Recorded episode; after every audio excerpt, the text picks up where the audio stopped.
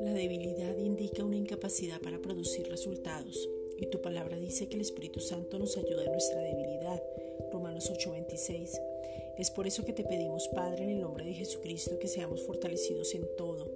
Oremos con exactitud, no seamos ignorantes a tu voluntad, nos sumerjamos en tu palabra, o sea, en Cristo. Juan 7, versículos 37 al 38.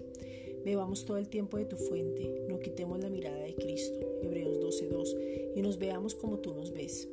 No vamos a ser destruidos porque el conocimiento tuyo se revela en nuestras vidas para ser llenos del conocimiento de tu voluntad en toda sabiduría e inteligencia espiritual. Colosenses 1.9. Tu voluntad y tu palabra están unidas. Romanos 12.2. Y por medio de la palabra que es Cristo, tú nos revelas tu voluntad en cada situación o circunstancia.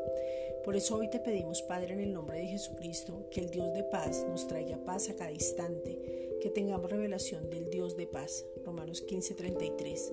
Que veamos que en Jesús el castigo de nuestra paz fue sobre él. Isaías 53:5. Y desde la misma paz traes dirección para cada proyecto y fortaleza en cada circunstancia.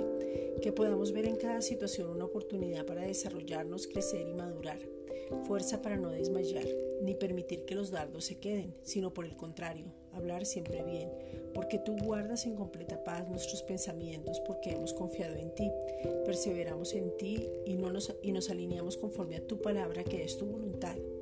Isaías 26:3 Pensamos bien, hablamos bien y actuamos bien. Desde tu pensamiento te pedimos que nos des en el nombre de Jesucristo direcciones específicas para los negocios, las familias, los hogares, los hijos y la iglesia. Proverbios 20:18. Gracias Padre.